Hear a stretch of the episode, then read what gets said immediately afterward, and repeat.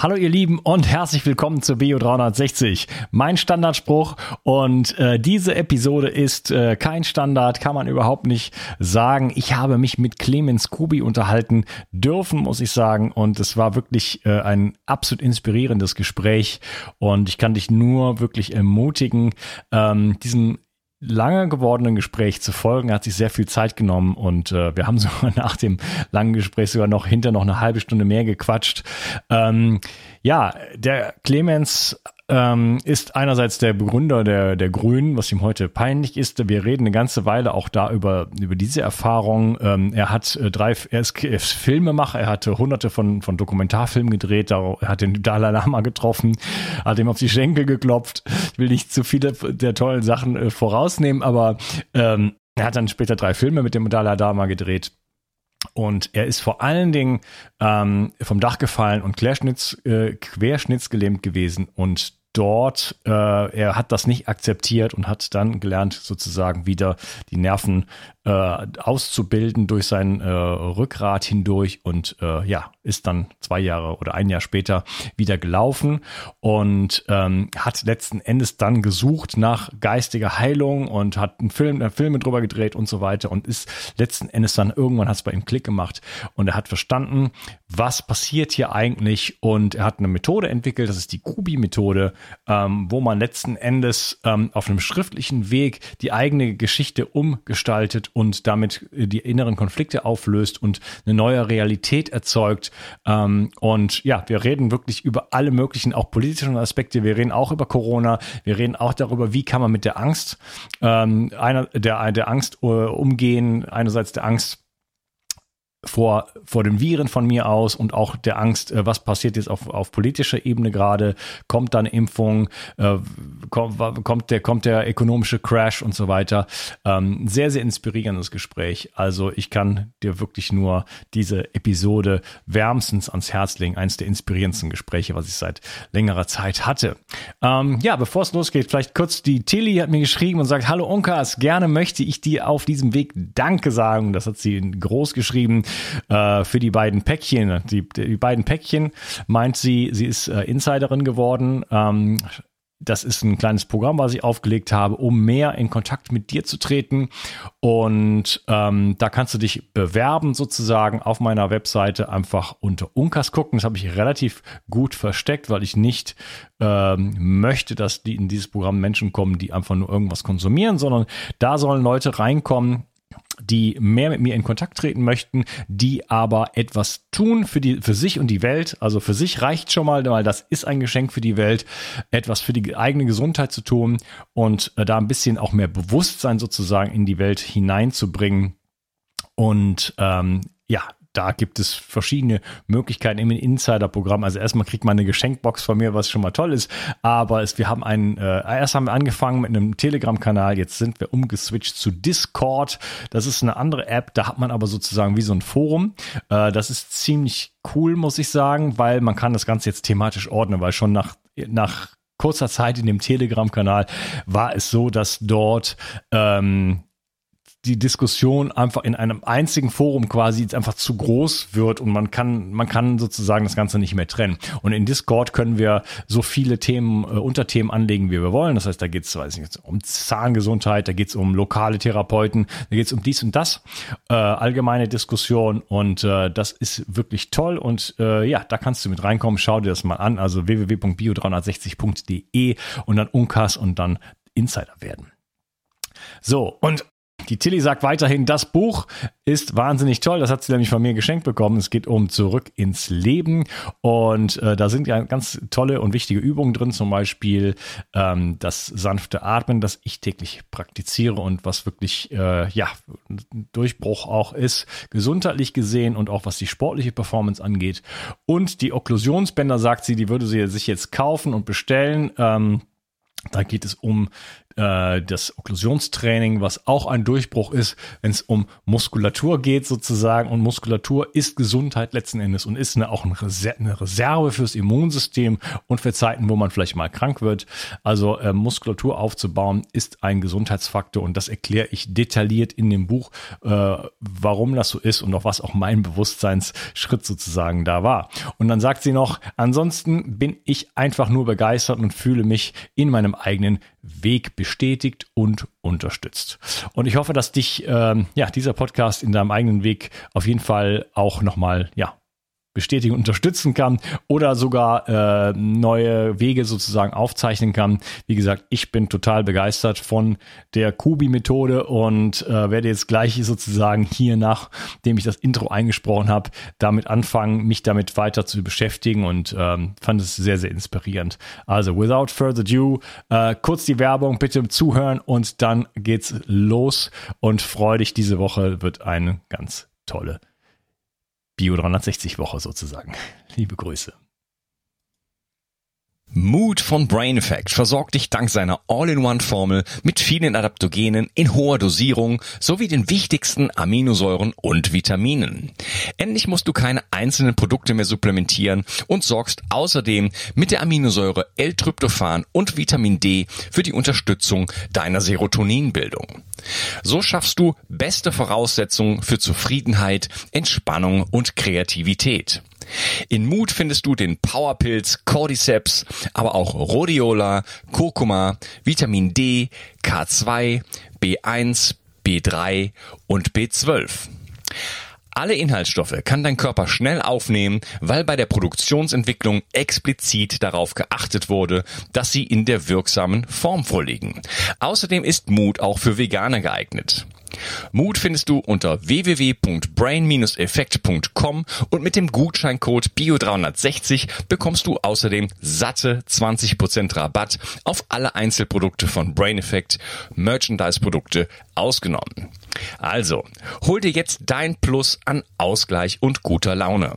Den Link findest du in der Beschreibung und in den Show Notes. Bio 360 Zurück ins Leben. Komm mit mir auf eine Reise. Eine Reise zu mehr Energie und fantastischer Gesundheit. Ich möchte dir das Wissen und den Mut vermitteln, den ich gebraucht hätte, als ich ganz unten war. Dabei will ich dir helfen, wieder richtig in deine Energie zu kommen. Zurück ins Leben. Hallo Clemens, schön, dass du hier bist. Hallo Unkas, schön, dass du das machst. ja, wir wollen uns ähm, über eine von dir entwickelte, ähm, in Anführungsstrichen, Heilmethode unterhalten. Und ähm, die ist sehr, sehr spannend und das geht so in den psychischen Bereich hinein. Aber ähm, du hast auch eine sehr, sehr interessante Geschichte und da möchte ich eigentlich äh, mit anfangen, so ein bisschen äh, davon von ganz vorne sozusagen anzufangen und zu schauen, wie bist du eigentlich, wo kommst du her und wie bist du da hingekommen, weil, äh, weil ich das super spannend finde. Du hast ja schon ein bisschen Strecke sozusagen zurückgelegt und ähm, ja, vielleicht kannst du mal kurz ein paar Takte zu dir sagen und dann steigen wir da äh, bei deiner Geschichte ein. Gut, also gibt es gleich eine ganze Menge zu sagen. Erstens, die Kubi-Methode ist keine Heilmethode. Ich bin kein Arzt, ich bin kein Heilpraktiker, ich bin auch kein Heiler. Was ich bin von Schulzeit an ist Filmemacher. Und die Methode, die ich entwickelt habe, ist eine Methode zur Bewusstseinserweiterung. Weil ich habe gemerkt, es gibt manchmal Probleme, da, da weiß man nicht weiter. Also ich liege querschnittsgelähmt in der Klinik, weil ich aus 15 Meter Höhe auf Asphalt gefallen bin. Und 40 Ärzte sagen dir, sorry, da kann man nichts machen. Und wenn das auch noch alle deine besten Freunde auch noch sagen und sogar deine Familie, dann bist du unter Druck. Also dann musst du dir was einfallen lassen. Und ich habe dafür ein Jahr gebraucht, bis ich wieder laufen konnte. Und am Ende sagte mir der Oberarzt, gut, Herr Gubi, wir wissen das. bei kompletten Querschnitt gibt es statistisch gesehen alle 20.000 Fälle eine Spontanheilung. Und das sind Sie. Sage ich, ist ja, ist ja wie ein Lottogewinn. Ne? Aber Herr Doktor, äh, wie funktioniert Spontanheilung? Sagt er, ja, spontan eben. Sag ich, Moment mal. Und da wusste ich schon, wenn ich jetzt noch weiter frage, dann ist Ende. dann gibt's Probleme. Das ist nämlich so ähnlich wie du hast einen Lottogewinn, stehst da mit deinen Millionen und sagst immer, warum habe ich gewonnen? Warum habe ich gewonnen? Sagt der jeder, komm, nimm dein Geld und geh. Du hast Glück gehabt. Und da bin ich anders erzogen worden. Ich bin von Eltern erzogen worden und von meiner Familie. Du musst selber denken. Du musst eine Begründung haben für das, was du tust. Also du musst das verstehen. Und Spontanheilung und Lottogewinn, das, das, das ist mir zu vage. Und, äh, aber dadurch, dass ich ja nicht operiert worden bin und auch keine Tabletten gegen Querschnittslähmung erhalten habe, gab es keine materielle Intervention. Und da war dann für mich die Frage, was ist denn, wenn es keine materielle gibt? Also wenn dein Arzneischrank und alle deine guten Methoden nicht funktionieren, was gibt's denn da noch? Und in meinem Verständnis gibt's da nur eine andere Seite, nämlich entweder ist es materiell oder geistig. Also habe ich gefragt, gibt's eine Methode, wie man sich geistig heilen kann? Und da haben mir so in meinem Umfeld Leute gesagt, ja, ja, ist bekannt. Sage ich, wer macht das? Haben die gesagt, Schamanen. Das war damals für mich neu. Äh, Sage ich, wo wohnen die oder wo, wo finde ich die? weiter weg. Oh. Und dann bin ich also um die ganze Welt gereist, zwei Jahre lang, auf allen Kontinenten. Ich war in 14 verschiedenen Kulturen, habe mit meinem Team 130 Stunden geistiges Heilen gefilmt. Und zwar völlig unterschiedlich. Also im, bei den Indianern in Russland, äh, bei den äh, Sufis äh, in den Philippinen, in Brasilien, überall auf der Welt bin ich rumgefahren und wollte wissen, wie geistiges Heilen funktioniert. Und dann schließlich hatte ich 130 Stunden äh, solche Prozesse gefilmt und saß mit denen noch zwei Jahre bei mir im Keller, um zu verstehen, was ich da gefilmt habe. Und ich habe es nicht verstanden. Also ich habe mir dann Leute in Schneideraum geholt, Ärzte, Pharmakologen. Ich sage, schau dir mal die Szene an. Schau dir das an. Da geht die Frau in das Zelt und guck mal, was da passiert. Da trommeln die, da raucht's, da, da werden, da wird gesungen und so weiter. Und schau mal, wie die Frau rausgeht. Die ist doch geheilt. Also, der geht's ganz offensichtlich besser. Woran liegt das? Uh. Da haben die gesagt, kann ich die Szene nochmal sehen? Sag ich ja gerne. Zehnmal, wenn du willst. Und dann haben die immer überlegt, liegt's am Trommeln? Nee. Also, liegt's am Rauch? Woran liegt es? Und da haben mir keiner, hat mir da eine richtige Antwort geben können. Und dann habe ich einen Film gemacht, der hieß Das Leben ist eine Illusion. Und zwar mit Gehirnforschern. Und da hat's bei mir dann Klick gemacht. Und da sagt die, ah ja, was die mir sagen, das ist spannend. Die sagen nämlich, und das muss sich jetzt jeder hier mal gut hinter die Ohren schreiben, was ich jetzt gerade sage. Dein Gehirn kann nicht unterscheiden zwischen Fakt und Fiktion. Dafür ist es nicht gebaut. Und da hat es bei mir gesagt, ach stimmt, das kenne ich. Weil dadurch, dass ich Filme mache, weiß ich natürlich auch, wie es im Kino zugeht. Ich habe ja deutschen Filmpreis gewonnen, ich habe einer der erfolgreichsten Kinofilme gemacht und so weiter, also Dokumentarfilme. Und ich habe gesehen, und ich weiß nicht, einige unserer Zuhörer oder Zuschauer werden das kennen. Es gibt Leute, die heulen im Kino. Weißt, ich ich gehöre dazu. also bitte, also wenn du dazugehörst und vielleicht noch viele andere, dann bist du der beste Kandidat, dich selbst zu heilen. Weil das ist die größte Freiheit, die du erlangen kannst. Wenn du nicht mehr zu einem Arzt gehen musst, zu irgendjemand, zu einem Guru oder zu einem Heiler oder ich weiß nicht zu wem, du heilst dich selber. Und das machst du mit demselben Prinzip, wie mit dem du im Kino heulst. Nämlich du weißt im Kino, das, was du siehst, ist eine Illusion. Das ist nur Licht und Schatten. Oh, der wird jetzt erschossen und so weiter. Sag ich, hör auf mit dem Quatsch. Äh, der wird nicht erschossen. Wenn der Kameramann sagt, stirbt nochmal, dann stirbt er dir nochmal. Es ist, du bräuchtest überhaupt nicht heulen. Da geht, manchen geht sogar der Puls hoch und die kriegen Herzrasen und so weiter und so fort. Und da sagte ich, ah, genial, genial einfach. Wir machen dasselbe. Wenn wir leiden und nicht wissen, wie wir dieses Leiden oder das Problem, weiß ich, ich habe ein Eheproblem oder ich habe ein Finanzproblem oder irgendwas, ich komme mit meinen Kindern nicht zurecht, egal, irgendein Problem, wo du sagst, bumm, da komme ich nicht weiter. Das ist so. Sag ich, okay, jetzt brauchst du eine Bewusstseinserweiterung. Und für diese Bewusstseinserweiterung kannst du dir mit der Kubi-Methode eine neue Wirklichkeit erschaffen. Und das Tolle an der Wirklichkeit ist, sie muss nicht wahr sein, aber sie wirkt. Genau wie im Kino. Sie wirkt. Und sie ist eine neue Zellinformation und du kreierst ein neues morphogenetisches Feld. Und siehe da, die Dinge kommen in Ordnung. Und das mache ich jetzt, das lehre ich seit 15 Jahren jeden Tag. Wir haben Tausende von Menschen, die diese Methode anwenden, also Zehntausende. Und die Leute sagen, endlich, endlich bin ich mein eigener Chef. Weil vorher fühlten sie sich immer als Opfer ja, das geht nicht und so, mein Chef ist so und dies und das, haben ein Burnout, haben MS und so, also kreieren richtig heftige Symptome für das Problem, das sie nicht lösen können. Sag ich, komm, es geht los. Kreiere dir eine neue Wirklichkeit.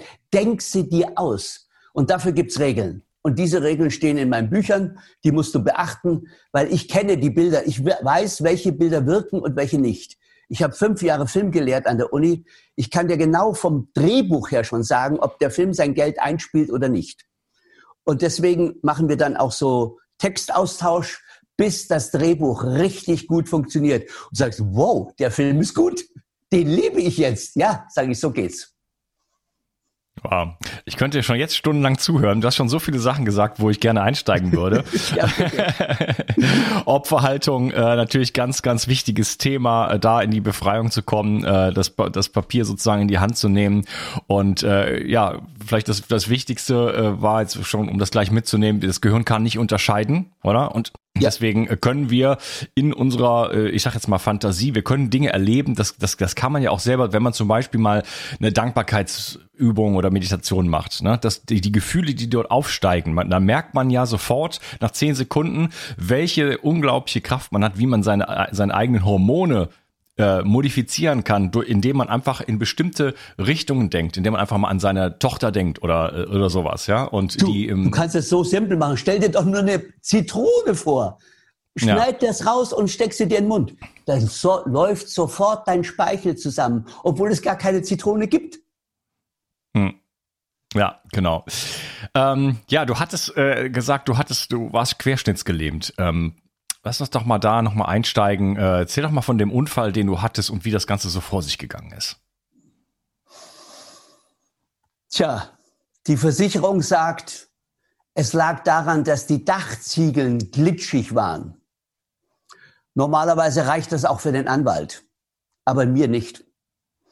Weil man hat im Leben ja oft so beinahe Unfälle und ich bin oft über das Dach gegangen, weil das Haus stand am Hang und äh, ich konnte oben aus meinem Studio, aus meinem Dachfenster rausgehen und konnte übers Dach laufen. Und hinten konnte ich runterspringen. Das war nur noch ein Meter, da war ich im Garten. Also ich habe den Weg oft gemacht. Anstatt da drei Treppen runter und hinten wieder die Treppen hoch und so, war mir viel zu umständlich. Und an dem Tag will ich wieder in den Garten gehen. Es war der 27. Mai. Und ich stehe im Fenster und denk plötzlich, oh, es nieselt. Es, es ist so ein bisschen feucht. Soll ich gehen, soll ich nicht gehen? Und ich habe den Gedanken noch nicht zu Ende gedacht. Rutsch ich ab. Und das ist unglaublich. Du, ich rutsche dann erstmal über die Dachziegel und dann kommt die Kante. Und ich dachte noch, habe ich da eine Dachrinne? War ja mein Haus. Da könnte ich ja an der Dachrinne mich festhalten und dann holt mich da schon jemand runter. Aber nein, da war ja die Dachrinne nicht, weil da geht's ja, das Wasser fließt dann direkt runter in, in in den ähm, Kanal da. Und wenn, ich meine, wenn so ein. Auch so ein blöder Moment, wenn du versuchst danach zu greifen, dann ist da nichts. ja, und das dauert etwa so, weißt du, drei Meter so und dann runter, also 21, eineinhalb bis zwei Sekunden bist du unten. Aber in den zwei Sekunden siehst du dein ganzes Leben. Es ist unglaublich. Du, dir wird alles bewusst. Und dann knallst du unten auf Asphalt. Und es war so wie, ja, wie kann man das beschreiben? Wie ein Inferno. Also wie, äh, wie, ein, wie ein Atomblitz in dir. Und ich bin ja in Bayern in die Schule gegangen. Und da gab es ja katholischen Unterricht. Und dann später gab es noch evangelischen Unterricht. Und da war immer die Frage, was kommt nach dem Tod? Und unsere Religionslehrerin hat dann gesagt, ja, da gibt es verschiedene Dinge. Also da, einmal gibt es dann den Himmel, dann gibt es äh, die Hölle, oh, aber dann gibt es auch das Fegefeuer. Das Fegefeuer kommt nämlich nicht vor dem Tod, es kommt nach dem Tod. Und was heißt, ach ja, und dann gibt es noch das jüngste Gericht. Also da haben viele Kulturen, ich habe das in der ganzen Welt kennengelernt, verschiedene Modelle, was eigentlich passiert, wenn du, wenn dein Körper sozusagen nicht mehr arbeitet. Und wie ich da liege und diese Wahnsinnsschmerzen habe, der erste Gedanke war, oh, sie hatte doch recht.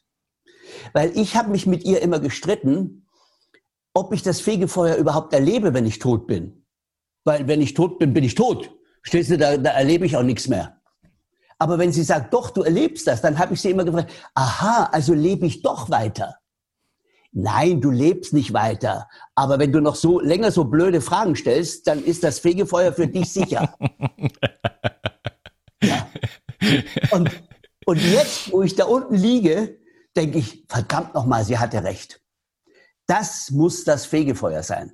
Ja. Die, diese Schmerzen, dieses Wahnsinns, also wo alles platzt.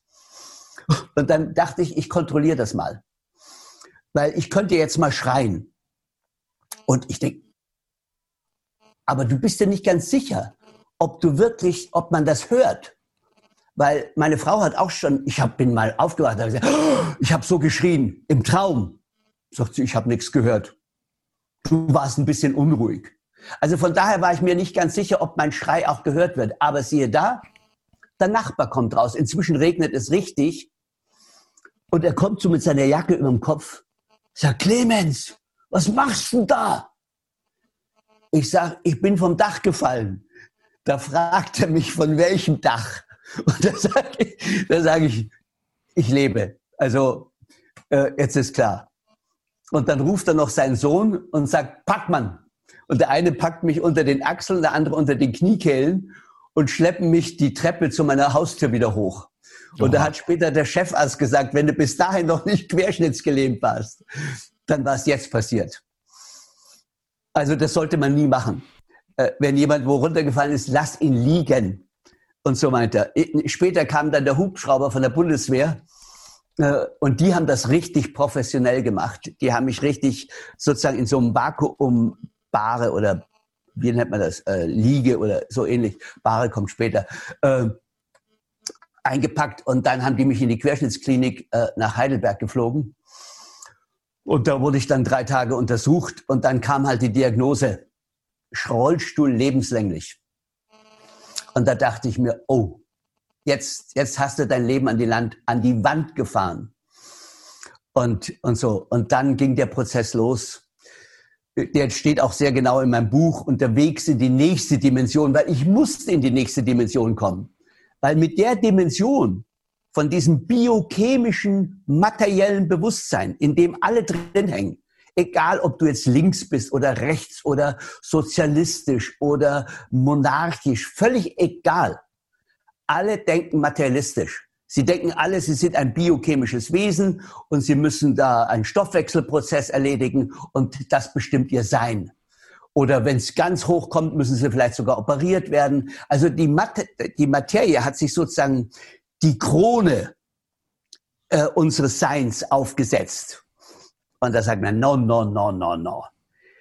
Die Materie ist dem Geist untergeordnet und nicht nur, wie die Psychosomatik sagt, zu 30 Prozent. Nein, auch nicht zu 99 Prozent, zu 100 Prozent. Du bist der Chef deines Körpers. Dein Körper ist der Ausdruck deines Bewusstseins. Und wenn du den verlässt, dann kreierst du dir ja den nächsten Körper, die nächste Form. Und die entspricht auch deinem Bewusstsein. Und deswegen mache ich Seminare Sterben für Anfänger.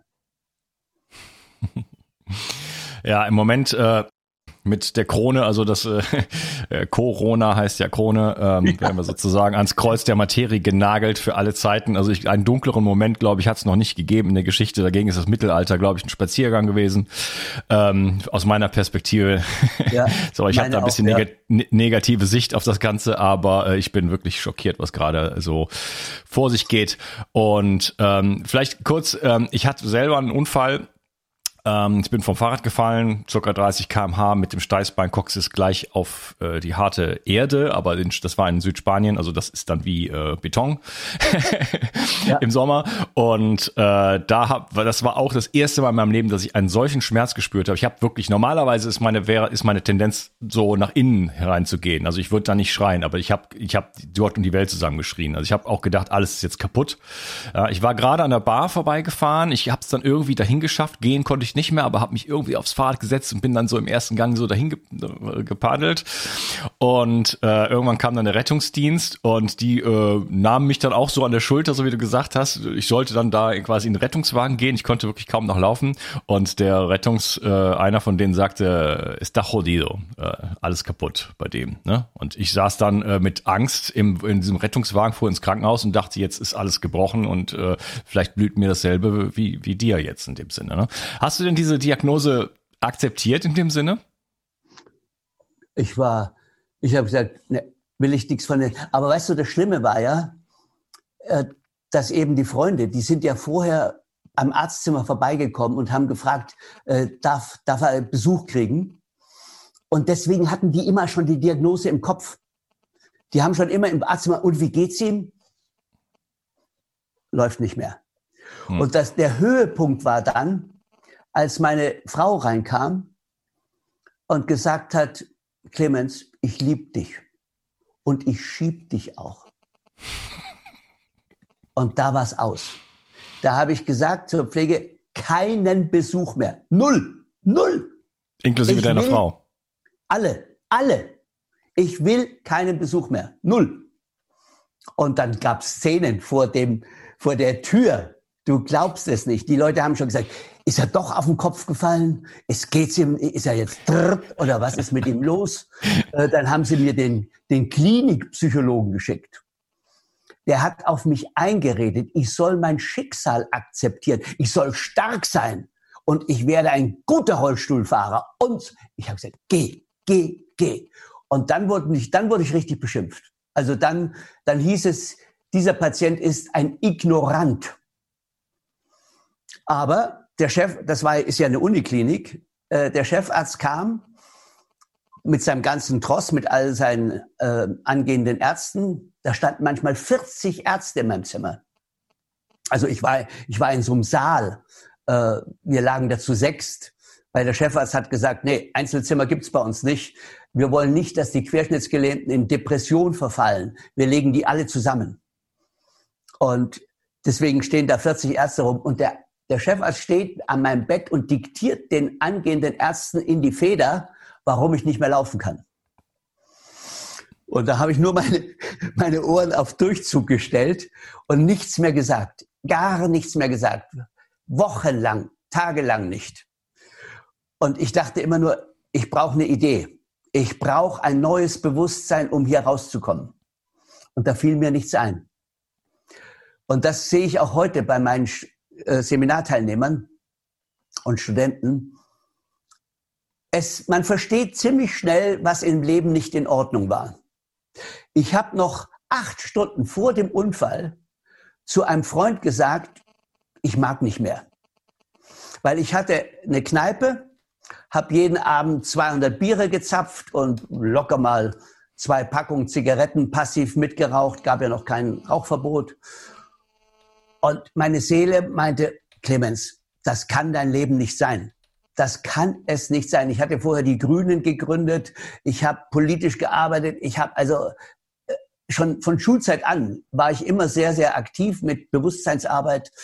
Und jetzt war irgendwie alles aus. Jetzt stand ich da hinterm Tresen und habe Alkohol verkauft. Und da wusste ich, das kann es nicht sein. Und da hat mein Freund noch gesagt, Clemens, nimm einen Koffer und fahr. Sag ich, Helmut, das kann ich nicht. Ich habe so viel Verantwortung. Das sind die Kinder von ihr. Das sind, da sind die, die Gäste, das sind die Kneipe. Da. Ich muss die Kredite für die Bank bezahlen und so weiter und so fort. Ich sage, ich kann doch nicht einfach gehen. Bist das war jetzt wann? Nach dem Unfall oder? Nein, nein, acht Stunden davor. Acht Stunden davor, alles klar. Mhm. Ja, acht Stunden davor äh, war das, war dieses Gespräch. Und er sagte, nimm deinen Koffer und geh. Und ich sagte, nein, ich kann ich nicht. Meine Verantwortung. Und kurz später verreise ich mit dem Hubschrauber. Und ward nie wieder gesehen. Ja. Also, oh. Also das, das, Leben hat dir den Bewusstseinssprung dann geschenkt sozusagen und äh, hat dich dann mit der Brechstange gewissermaßen auf einen neuen Weg gebracht. Das, das ist, das kenne ich auch. Das war bei mir auch so. ich hatte auch eine ganze Serie von Unfällen. Dieser Fahrradfahrunfall war nur einer. Also die ersten 30 Jahre meines Lebens nichts oder 35 und dann ging das los. Und äh, Einmal bin ich in ein, äh, das war nicht nur, also in das sprichwörtliche tiefe Loch gefallen, ähm, hab mir die Rippen gebrochen, äh, wirklich in so, da war so, da fehlte ein Kanaldeckel. Ich bin irgendwie in Portugal äh, über die Eisenbahngleise, habe ein bisschen abgekürzt und da war da eine Baustelle, das hatte ich nicht gesehen, es war in der Nacht und bin dann da reingefallen. Oh, äh, in so ein manntiefes Loch, wo ich dann mit der rechten, äh, mit der rechten Brust sozusagen auf diese scharfe Kante quasi gefallen bin. Ja, aber die Frage ist ja immer, was lernt man aus solchen Momenten? Genau, ich habe eigentlich daraus gelernt, weil ich hatte äh, auch eine Geschichte von Alkohol und Zigaretten und so weiter, hatte gerade wieder so ein bisschen damit an, an, dann angefangen und das war so, jetzt falle ich wieder ins tiefe Loch. Ich war gerade, hatte mich wahnsinnig viel mit Kurt Tepperwein beschäftigt und war eigentlich gerade dabei, ein neues Bewusstsein zu entwickeln, auf einen neuen Weg zu gehen. Und bumm, äh, kam dann, will jetzt nicht zu sehr ausführen, aber ich, es ging dann wieder sozusagen rückwärts und das, dann falle ich in dieses Loch. Ne? Ja. Das hat dann noch ein bisschen gedauert und dann gab es noch einen Gleitschirmunfall und so weiter und dann plötzlich dann irgendwann waren, äh, nach diesem Gleitschirmunfall in Peru war dann für mich der Moment, wo dann plötzlich, da war mir klar, weil es war zehn Jahre vorher schon mal passiert meiner Freundin, genau am gleichen Ort. Ich war dann wieder gefangen in Cusco und da war plötzlich, war es mir ganz klar, hier, hier winkt jemand mit dem Zaunpfahl zu dir und du musst jetzt einfach mal die Ohren aufsperren. Und ich habe dann äh, äh, verschiedene Reiki-Ausbildungen gemacht, Theta Healing und so weiter, äh, wurde dann äh, zumindest eine Zeit lang äh, hellsichtig und äh, ja, habe mich dann auf einen ganz anderen Weg begonnen. Also mein, äh, mein Leben hat sich da gewandelt und ich habe noch einen Schaman getroffen äh, auf einem Spaziergang, wo ich versucht habe, wieder laufen zu, zu können. Und äh, der hat mir dann mit, mit Coca-Blättern und so weiter ein kleines Ritual gemacht und hat mir dann gesagt, du musst, du wirst nie wieder fallen. Bisher hat er recht gehabt. ja, äh, ja, übrigens, du hast dein, dein Handy scheinbar nahe dran bei dir. Kannst das ausmachen oder weglegen? Das hört man immer, wenn du sprichst. Ähm, ja, du hast äh, erzählt, dass du die Grünen gegründet hast. Ja. Ähm, Kannst du davon so noch so ein bisschen erzählen? Das finde ich das super spannend. Also was du schon alles gemacht hast, äh, 100 Filme oder so gedreht und äh, die Grünen gegründet. Das ist ja jetzt vielleicht auch in der Retrospektive hat sich da einiges gewandelt. Wie war denn das früher? Um, ähm, ja, ich schalte gerade mein Handy noch aus. Warte mal, ausschalten. So, jetzt. Okay. Also, also heute schäme ich mich dafür. Weil also die Grünen sind schneller mutiert, mutiert, Mutation nennt man das, sind schneller mutiert als ein Virus. Das ist, äh, aber das habe ich damals schon kommen sehen. Weil ich habe ja erst 1973 die Natur entdeckt, nachdem diese ganze 68er APO-Zeit vorbei war. Da bin ich dann aufs Land gegangen und habe drei Filme gedreht über die Umstellung von chemotechnisch auf biologisch dynamisch. Also Rudolf Steiner Landwirtschaft und so. Hm. Demeter. Und da ging mir ja damals ein, ein enormer Bewusstseinssprung war, dass es die Natur gibt. Weil sozusagen die, die politisch denkenden Menschen, die waren eigentlich alle urban und sind ja. über den Kudamm gelaufen und haben Ho, ho, Ho Chi Minh, ho, ho. Ja, ja. Oh, der, der, der urbane Mittelstand, die RAF, es kam, kam ja auch völlig aus dem Mittelstand. Das war gut bürgerliche Leute ja. sozusagen erstmal. Ja, ja, eben. Und das ging dann alles für mich nicht. Äh, sowohl die extremen Richtungen als auch, also es, ich war eigentlich da auch schon wieder zu Ende mit meinem Latein. Aber wie die Vorsehung es dann möchte, entdeckte ich in Beckelweiler, das ist ein kleines Dorf im Hohenlohischen, und dort gab es die einzige Heimvolkshochschule für biologisch dynamischen Landbau, also wo man mit dem Kosmos arbeitet. Und das war für mich spannend. Da habe ich drei Filme drüber gedreht, äh, mehrere, also über, über ein Jahr. Ich habe dann auch als Knecht auf so einem Bio, biodynamischen Hof gearbeitet und habe ganz viel gelernt, äh, wie man mit dem Kosmos, dem Mond und so weiter arbeitet. Und bin dann mit meinen Filmen im Allgäu rumgereist und habe in den Kneipen äh, über den Fernseher meine Schwarz-Weiß-Filme vorgeführt und habe immer darauf geachtet, dass ich wenigstens einen Bauern finde, der diese Umstellung machen möchte, also einem, den es irgendwie richtig dreckig geht.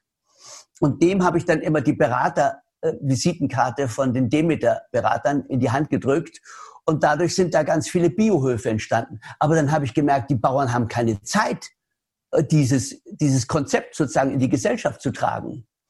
Und dann bin ich zur SPD gegangen und habe gefragt, ob die nicht sich für die Bauern da, also für die Biobauern stark machen könnten.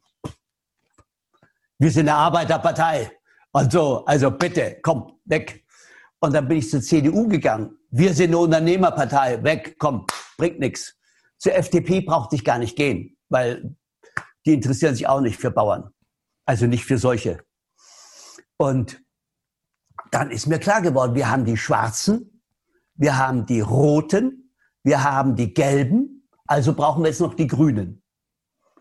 Gedacht, getan, habe mir das Parteiengesetz äh, selber geholt, habe das studiert, habe selber 42 Wahlkreise gegründet. Dann war es soweit 1979, dass ich dachte, jetzt könnten wir eine Partei gründen weil wir haben so viele Leute, da gab es die Anti-Atom-Bewegung in Wiel, da gab es so viele Aktivitäten, wie jetzt übrigens auch. Also jetzt gibt es ja auch eine ganz starke Bewegung. Es gibt Querdenker, es gibt die Leute, die anderer Meinung sind. Also es gibt ja momentan auch so eine kosmische Welle, die sagt, es ist was im Umbruch. Und das habe ich damals auch gespürt und dachte, okay, die Zeit ist reif, jetzt eine Umweltpartei zu machen, also Grüne. Äh, brauchte dann aber ja Mitstreiter und hatte niemand. Ich war ja teilweise völlig allein. Und dann ist mir aufgefallen, hat mir meine Mutter gesagt, in Bayern gibt es eine Partei, die heißt AUD. Ich, habe ich noch nie gehört. Ja, die wird geleitet von einem August Hausleitner. Ja und?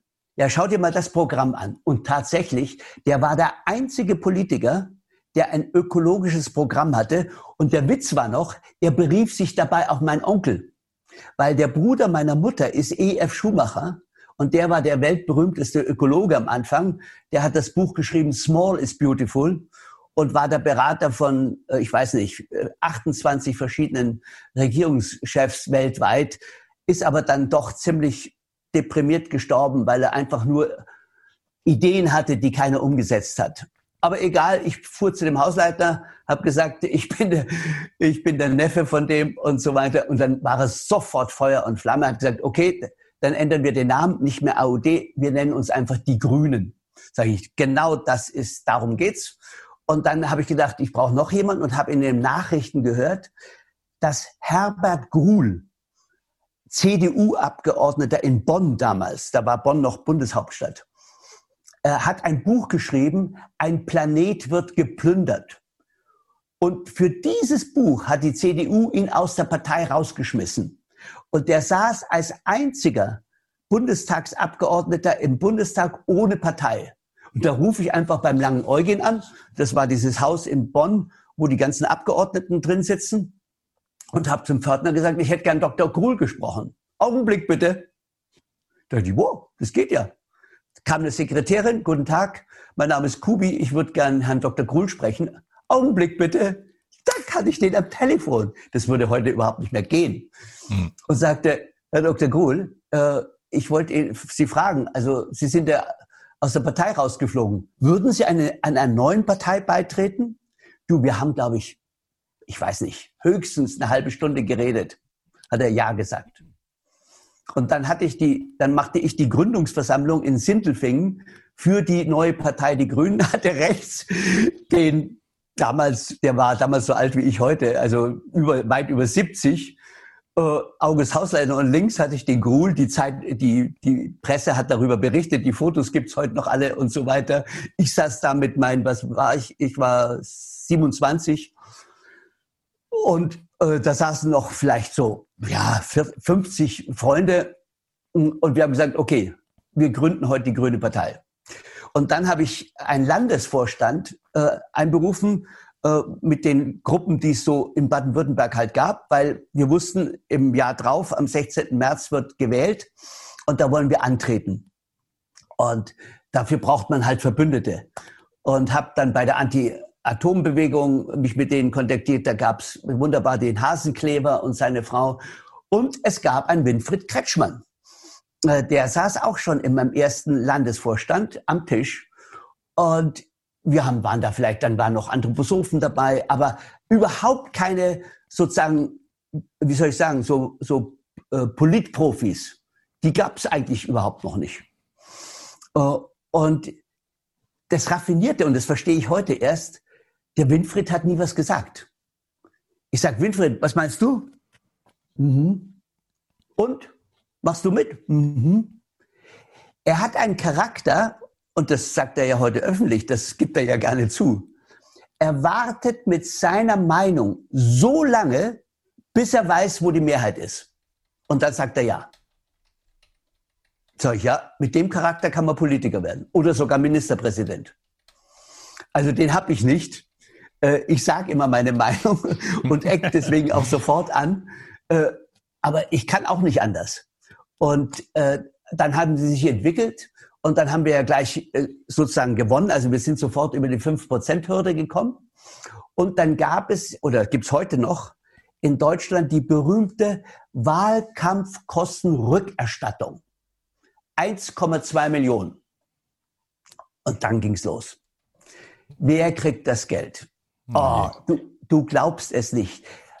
So richtige Ökologen oder also Leute, die grün sein wollen, plötzlich steht ihm die Gier in den Augen. Hm. Und es fängt an mit, äh, also in, richtig Intrigen, Missgunst, Neid, äh, alles, was du dir so vorstellen kannst, was da so an negativen Charaktereigenschaften dann hochkommt, wenn es ums Geld geht. Und das war dann Februar 82. Und da habe ich gesagt, nee, da habe ich keine Lust mehr drauf und bin, habe mein Baby fallen lassen und bin weggegangen und habe dann die Kneipe gemacht, die sich zufällig ergeben hat. Äh, und drei Monate später war ich querschnittsgelähmt. Okay. Also da war der, das Geld hat sozusagen da schon angefangen, gleich von ganz Anfang an die Grünen zu korrumpieren. Also wir haben ja eine Entwicklung da gesehen, äh, die muss man als schockierend bezeichnen. Also äh, es ist, äh, äh, man sagt ja gerne Olivgrün, ja? also Joschka Fischer und äh, Scharping und äh, Schröder haben ja äh, Deutschland als erste, also nach dem Krieg, ja, nachdem man ja wirklich sagt, Deutschland soll jetzt bitte wirklich nie wieder irgendeine Art von Krieg machen, äh, Deutschland in einen äh, erlogenen, ja, einen Angriffskrieg äh, gebracht, in, im Kosovo nämlich, äh, ja. auf Basis von, von, von Lügen. Ja, ja. Es, es, und das es, war ja noch. Es, es gibt eine Dokumentation dazu, die heißt. Joschka ja. war das. Joschkas ja. erste Amtshandlung waren Bomben auf Serbien. Und ich kenne ja noch Joschka aus der Schulzeit. 78 äh, ich, Tage. Äh, ja, ich war ja, ich war ja damals mit Danikon Bendit zusammen in der Schule und äh, vier Jahre hatten wir auch die, dieselbe Freundin und so weiter. Und dann habe ich natürlich in Frankfurt immer bei, bei Dani übernachtet, auch wenn ich da war. Und in derselben Wohngemeinschaft lebte ja Joschka Fischer. Und wenn ich da bei der Tür reinkam, dann hat er schon immer gesagt, jetzt kommt der Körnerfresser wieder. Da war ich schon so auf dem Biotrip und ich war, habe ja damals schon die Grünen dann im Kopf gehabt und die vorangetrieben. Hat er mich immer verlacht. Und äh, er mit, mit dem grünen Spinnerei, er war RK, nannte sich das, revolutionärer Kampf. Wir sind bei Opel in, am Fließband und wir machen dort hier Arbeiterkampf. Und so sagt er, ja, ja, Joschka, mach ruhig. Und 84, also vier Jahre später, nachdem für mich das alles schon längst gelaufen war, hat er plötzlich gedacht, oh, der Zug fährt zur Macht. Und da ist er in seine Stammkneipe gegangen mit 25 Leuten und hat 25 Mitgliedsanträge mitgebracht und hat gesagt, unterschreibt alle. Wir treten heute in die Grünen ein, springen auf den Zug auf, arbeiten uns in die Lokomotive vor und ich werde Außenminister. Gesagt, getan. Wow. Okay, also das war, das hat er geplant. Ähm, ja, also mit richtig grün war es nicht. Ich meine, da gab es ja diese Momente, wo er zum Bundespräsident gesagt hat, äh, Herr Präsident, Sie sind ein Arschloch und so, im Wollpulli. Ne? ähm, da hat sich aber dann viel gewandelt. Ähm, also die transatlantischen Verhältnisse wurden dann halt komplett umgesetzt. Äh, das war ja auch so, meines Wissensstandes, dass also Joschka Fischer und Gerhard Schröder sind ja zum US-Präsidenten geflogen vorher und haben dann auch äh, quasi Wahlspenden bekommen plus PR-Team hat sozusagen die aufgebaut, hat also die Werbung übernommen, so dass also mit der mit dem Versprechen so nach dem Motto, äh, wir gewinnen für euch die Wahl und danach macht ihr was wir wollen. So läuft das immer. Das Geld regiert die Welt und man muss mal kapieren, wem das Geld gehört unsere Regierung sind doch nur Bittsteller. Die, die Frau Merkel macht doch nicht das Geld. Die geht jedes Mal zur EZB und sagt, gibt er mir noch mal einen Kredit? Ich muss jetzt äh, meine VW-Werk füttern. Ich muss jetzt den füttern. Ich muss alle meine Vasallen füttern, die, die uns unterstützen. Äh, die Kultur können wir vergessen, die braucht kein Geld, aber wir müssen noch dies und dies und dies machen. Äh, und die EZB steht da, aha, du willst Geld? Okay, pass mal auf, auf der Tastatur mit nichts dahinter werden nicht mehr wie früher Millionen oder Milliarden geschaffen. Nein, es werden jetzt Billionen geschaffen. Und woher hat die EZB das Recht? Wieso darf die EZB Geld aus dem Nichts produzieren? Keine, kein Staat hat das Recht. Die EZB ist eine Privatfirma. Das haben die Leute noch gar nicht kapiert. Sie ist supranational. Das heißt, sie untersteht keinem einzigen Gesetz. Sie kann machen, was sie will. Und wenn du dir dein Geldschein anschaust, warte mal, ich habe einen vielleicht da, da findest du dieses winzige kleine C im Kreis. Das ist das internationale Symbol für Eigentum, Copyright. Und dahinter steht EZB und die anderen Zentralbanken, die mit dem Euro arbeiten. Und das Wichtigste kommt, dahinter steht eine kleine Jahreszahl.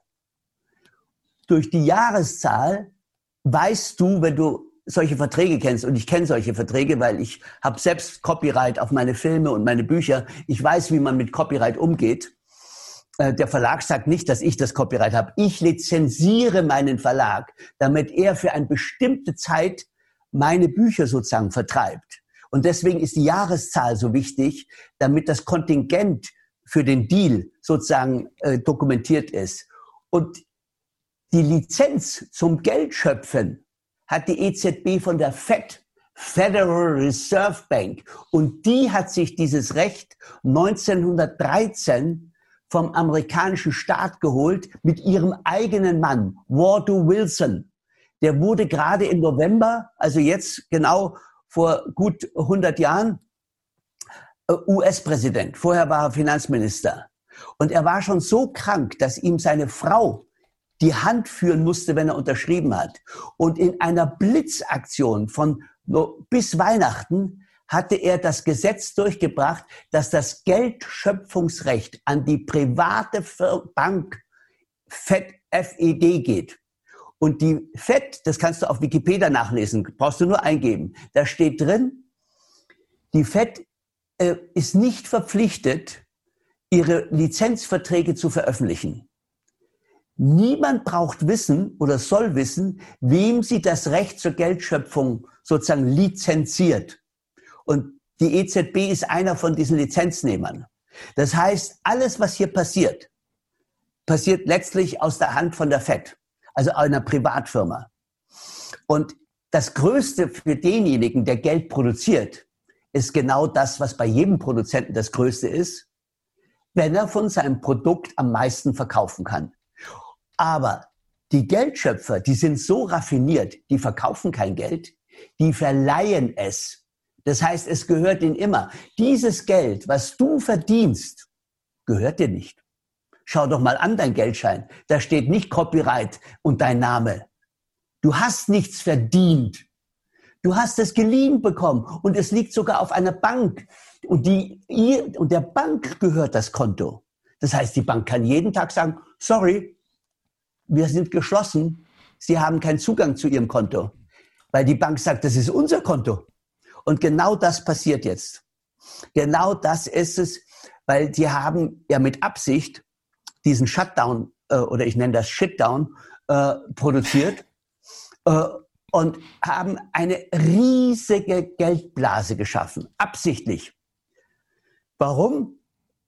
Weil der Charakter von Blasen ist der, die müssen platzen. Hm. Und wenn sie platzen, bedeutet das Inflation. Und bei der Inflation muss die Leistung der Geldmenge wieder angepasst werden.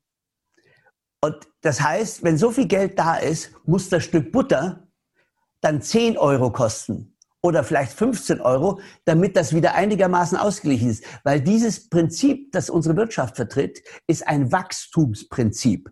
Das heißt, die muss immer wachsen, wachsen, wachsen. Wo willst du denn hinwachsen in einem gesättigten Markt? Das Einzige, womit du wachsen kannst, ist, indem du den Reichtum wieder zerstörst. Und genau das passiert im Moment. Man ist ganz bewusst, hat mit Gesundheit und mit Virus nichts zu tun. Das ist nur sozusagen der andere Vorwand, wie man sonst macht man halt dafür Kriege. Kriege, die genau. FED, die FED hat zwei Weltkriege finanziert und zwar auf beiden Seiten. Ja. Hitler hat auch sein Geld von der FED gekriegt. Äh, um, ja, die um, haben sich ja vorher, vorher getroffen, ne, vor der Machtergreifung. Ja, genau. Äh, mit dem Hans, äh, wie heißt der Hans Stengel? Nee, Hanfstengel. Äh, na, also da, da waren dann alle äh, äh, großen amerikanischen Banker sozusagen zugegen und so weiter. Genau. Da haben sie sich alles, genau. alles mal klar also, gemacht. Deswegen ist für mich das Wichtigste, und das, daran kannst du dich jetzt beteiligen, du musst aus diesem Nasenring von dem Euro aussteigen. Und du darfst auch kein Dollar nehmen. Du darfst überhaupt keine Währung nehmen, die eine Ware ist. Hm. Geld ist ein Maßstab, ein Eichmaß, wie das Kilo, äh, wie der Meter, wie die Kilowattstunde, wie der Inch und so weiter. Das sind Eichmaße. Und du weißt, wer ein Eichmaß manipuliert, der geht ins Gefängnis. So ist das. Und genau ja. dafür ist Geld da. Geld ist nur ein Messinstrument für Leistung, damit wir unsere Fähigkeiten, unsere Kreativität, unsere Werte, damit wir die miteinander austauschen können. Geld darf niemals eine Ware sein. Und wenn du dir überlegst, 97 Prozent des Geldtransfers auf dem ganzen Globus dient nur der Spekulation.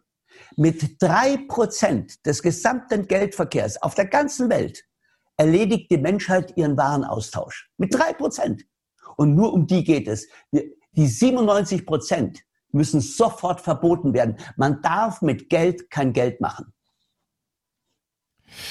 Ja, das äh, wurde ja diese diese wichtigen ähm, Begrenzungen, die es auch ursprünglich mal gab, die wurden ja äh, in verschiedenen Etappen aufgeweicht, ne, so dass jetzt die Hedgefonds die Hedgefonds machen können, was sie was sie wollen. Ja, das ist das erste, was im März passierte. Die Schuldenbremse wurde aufgekündigt und der Stabilitätspakt der EU. Das war das allererste. Da gab es noch überhaupt keine Corona-Diskussion. Da hat der Bundestag gesagt, okay, jetzt können die Geldproduzenten haben freie Bahn. Und nur darum geht es, weil sie bestimmen das. Der, den Geldproduzenten ist es doch auf Deutsch gesagt scheißegal, ob das eine Demokratie ist oder Diktatur oder irgendwas anderes, Sozialismus, Kapitalismus, ist denen völlig egal. Sie wissen alle, hängen von ihrem Geld ab und du auch und ich auch. Und das müssen wir ändern. Ja, solange es am Ende dann doch ähm, eigentlich eine Diktatur ist, egal unter welchem Namen.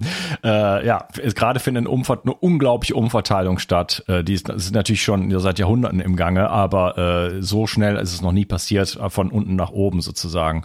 Und das ist ja auch der Plan mit einer absoluten, ja, digitalen äh, Neofaschismus, wo wir völlig kontrolliert werden von oben bis unten. Ja, äh, mit diesen traurigen Worten möchte ich diesen Teil äh, kurz abschließen.